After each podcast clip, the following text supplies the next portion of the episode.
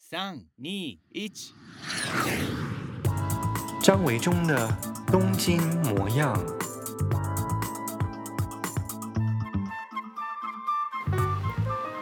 Hello，大家好，我是张维忠，欢迎收听今天的 Podcast《东京模样》。今天《东京模样》，我们安排就是上一回也有访过林清盛的旅游的小单元《东京直送》。那今天《东京直送》呢，是要呃来跟大家邀请到就是上一回到我们节目做来宾的原点出版社的编辑詹雅兰兰姐。大家好，嗯，在东京直送这个小单元当中，就是我会邀请所有来宾来分享一个你对东京或者东京近郊市区之啊、市区也可以哦，嗯，就是一个你有感情或者是印象深刻的地方。今天兰姐要跟我们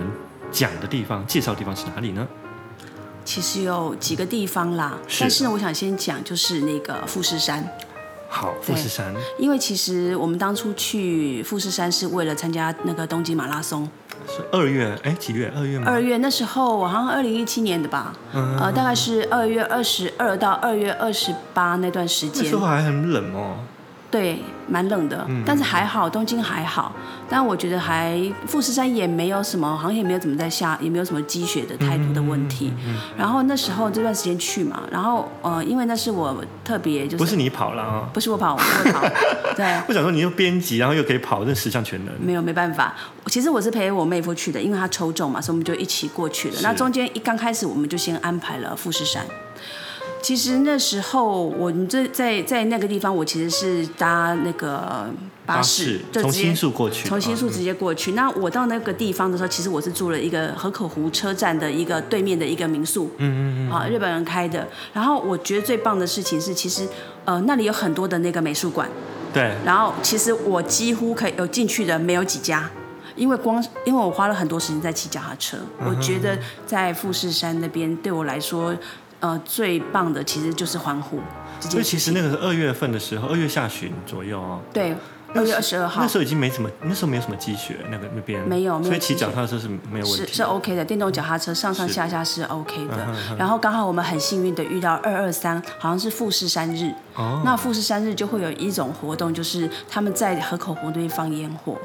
然后我本来放烟火放烟火，然后我本来以为就是说会有很多人都聚到那边去，嗯，然后到了晚上的时候，我我们就慢慢的，因为我们住的是河河口河口湖车站，我们对就往后面走，然后发现根本路上很冷清，没有什么人。嗯到了湖畔的时候，就开始有广播啊，音乐就开始那个烟火还是没有人，没有人，非常盛不是大很。恐怖吗？不会，我就想说，天哪，怎么会这么的安静？不像台北每次那种什么什么什么国庆什么东对西的人挤跨人年并没有嗯人挤人，然后。那个烟火的那个规模，其实是就好像我们这样合体的，或者是国庆的，嗯或是那样子的大小，其实非常的大。规模大的耶，非常大的，然后音乐也非常的震撼，我都不知道那些音乐是从哪个地方嗯放出来。但是呢，整个的岸边，我们我我我站的那个岸边也不过就是大概二十人左右。哇，完全像是包场哎。，对对对，好酷哦所以我从来没有在这样的一个状况下，又很就是很安静的状况嗯下，好好的去欣赏那个烟火。听起来就好棒哦。是啊，然后。然后在那个在那个那段在那段就是我们在富士山大概住了三天，然后我们就遇到一个很特别的一个老板，因为我们没有车，然后我又想去山中湖，我又想去人野八海，然后我就在想说怎么办的时候呢，我们就就去一个民宿去吃了一碗面，就没想到那个老板是台湾人，他说如果你们可以订， 如果你们可以订我们三餐吃我们这边三餐，我就免费带你去人野八海，去山中湖。哇，这玛莎里，对，然后我就真的吗？那我就定了嘛。对，然后他真的就做到了。酷哦。嗯更夸张的是，我每一次去吃饭，他就问我要不要成为日本 人，啊，什么意因思为啊？他是代要把办你，嗯他是在代办，就是说，他说。呃，东京奥运哦要到了，很缺人，很多人都想要，这是一个移很好的民代机办移会。民，对，然后你呢，要不用就是用呃财产这件事，要不你用打工这件事情，那看你用什么方式。那三天我不停不停的被 炮轰，而且我还发现住在那里的，比方说呃就是大陆人，嗯哼有些人已经成为了他的，就是也都加入了，我他觉的得 sample 就对了很厉害啊。然妙后、欸对就很妙，但是我其实从头到尾只想借用他的司机，然后去了也 把海逛一下。然后我觉得在富士山有趣的事情是说。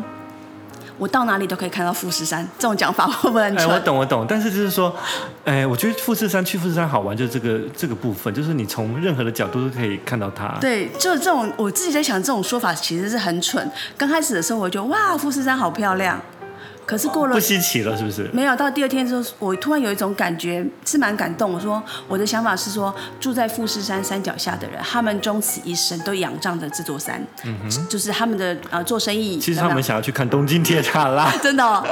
我还在想说，他们就觉得有个安全感，就只要靠近他们自己的家乡，就觉得啊，我家到了。其实我在、嗯我在在那后面那个那一两天，我的想法是说，我有一种安心的感觉，好像那个山已经是一个家长，不嗯管到哪里他都在。我反而觉得很喜欢那种感觉。还好那时候没有地震，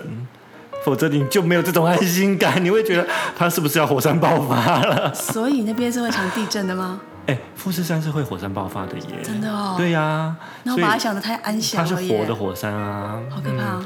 果然是一个旅游者的角 度，可以把那边的一切都美化。不过我觉得我自己的富士山，哎，我想问一下哈、你你那个富士山有是几何木到几何木我吗？没有，我怎么可能去那里？我先生想办法要把我弄到那边，我绝不完全在山脚下，完全三角。可是你知道吗？像我们就是一般我们的这种庶民，虽然“庶民”这个词最近好像有点嗯被污名化， 但是就是一般人我们不喜欢践行爬山的人啊，他是可以到这个什么五合合目目，对对对对，就从新宿也是搭巴士，嗯他会他那个条巴士的那个路线会经过什么富士急乐园，对，对，然后再到富士山，然后那个是地方到富士山就是五合目，嗯，然后我们就是像我本人就到那边就停止了，我就没有再上去，因为不可能上去。那边好玩吗？五合目对哦啊，嗯、他不能说好玩不好玩，他只是证明说哦，我来过富士山喽，哦啊、就是说至少我可以在最接近富士山的山脚下面看到富士山，哦因为你真要我进山的话，我也没这个体力，我也不想去爬。是啊对，，所以在那五合目，它就有一些神社啊，然后也是有一些什么，反正就是有一些那种像活动中心啊、餐厅等等嗯的，对，是是可以让自己最靠近富士山的地嗯方。如果你想要去接近富士山，但又不想要真正爬山，就可以选择这种巴士到那种五合目。嗯，对，我应该不会想要靠近那边，因我跟为嗯你说，那、你说，你说，因为我一靠近那边，我先生就会想要攻顶。 我有一个奇怪的先生，呃，非常的 有动力跟冲劲。对但我跟你说，其实我所有爬过富士山的朋友，嗯他们都很后悔。我懂，我的朋你懂友也吗后悔了。 第一个富士山进了山以后，他们都说富士山很丑，因为富士山，呃，我不知道大家对于富士山想象什么。其实富士山是没有树木的，它是一片岩岩地所。黑黑的，对不对，所以它其实也很难走，它没有什么登山步道，嗯所以它很难爬。你要接近一种攀岩的角度，然后又不美，所以很最美的富士山就是从山脚下嗯看，远望它。对，然后呢，你爬到一半的时候，你又不能离开它。然后呢，嗯我有一个朋友，他就告诉我，他整个的过程当中就写在脑海当中不断徘徊的时候，我好想死。我可以了对，解。其实富士山这样子的，就是如果大家对于富士山有美好的憧憬的话呢，你的体力如果不好的话，建议你还是选一个靠近富士山的地方，看着它。对，就是像我像我一样在河口湖，然后搭我后来第二次。这啊、呃今年我是我我的呃交通是用那个富士特级，啊，对，就是整整个火车都是那个富士山的那个造型的那个，嗯嗯嗯嗯是嗯我觉得可以体稍微体验一下。对，对，好，我们回到东京市区哦。其实我必须说，其实我第一次去日本也是跟兰姐有很大的关系。你还记得吗？就是那时候，其实我对日本完全一概不知，那时候日文程度几乎等于零。那找旅馆，那个年代我们的网络还没有非常非常的发达，也没有 Facebook 这种东西，要找资料只能靠导游书跟朋友介绍。所以那时候我选择第一次去日本住的一个民宿是在新大久保。是我介绍的吗？对那，那个新大久保那个时候还啊、呃如果你认识日本、熟悉东京的话，会知道新大久保现在是韩国城哦。可是，在那个年代根本就没有韩国人，就十几、十五年前以上吧。嗯其实就就就呃，有一些中国人、中东人，但没有韩国人，他完全完全还不是形成一个 Korea Town 的部时候。那时候兰姐就跟我推荐了她去住过的一个民宿，我也只住过那一家呀。真的吗？对啊台湾人开的嘛，就好像长长期住在日本的台湾人开对的。对对，是对，所以我其实最早最早日本的起点跟兰姐是从这边开哦一起始的。开始的。对，好，所以我想问问看，兰姐对这种东京市区有没有觉得，就像你刚刚跟我说那个当初的那样子的一个特别的民宿之外，有什么令你觉得印象深刻或觉得很特别的店？其实我我在东京市市区，其实是我几乎都没有怎么在逛。嗯，呃，我比较喜欢的东西其实是一般的那个居啊居民有没有一般的人他的自己的呃住宅区这种小巷子是。那有有有一次我在小岩住，那时候是去找我的表姐，然后在那边就住在人家的办公室里面住了十天。住在办公室，嗯住在办公室，它有点像那个日本的那个公寓，嗯嗯你知道吗？嗯就是一间对对，然后它其实拿来做办公室用的，所以那个办公室那时候是整个都空空空的对，所以我就在里面打地铺住了十天。在那那里面，我觉得其实蛮好玩的，就是说，呃，有一天呢，我们有一整有个东西，我们有一整天觉得非常有趣，是我发现有一家手作店叫 Uzawaya，嗯，但是我有点忘记在什么地方，因为我知道还有很多连锁店，它一整栋楼都是那个手作。比方说毛线，这一整层全部都跟毛线有关，嗯对我这一整层对都跟布各种的日本布有关对。然后那时候我对空间很感兴趣，所以我是就找到了很多的，还有木工也感兴趣，我买了很多的那个门把。哎，门门把，门把就把手要，做柜什么子的把手，我想把我家的那个柜子全部都换换掉，啊所以我买了很多像这种五金零件，你真的有换吗有换了 一些，到现在还累积在我家。 ？OK，对，可以拿来当赠 品。哦对，所以我就觉得，我就觉得啊，原来在东京有这样这么大规模的那个手作店，我那时候就是想说。我可以把它推荐给，比方说台湾的嗯人，因为我相信台湾有很多喜欢手作的。对对然后后来我发现，像这类型的，同样的，同样类型的，比如像我要去北海道，也发现好像有蛮多的蛮多的。对所以其实我比较建议的是说，如果有喜欢手作的人，他其实可以去寻找这样的一个主题的东西。对对对而且里面甚至还有开课。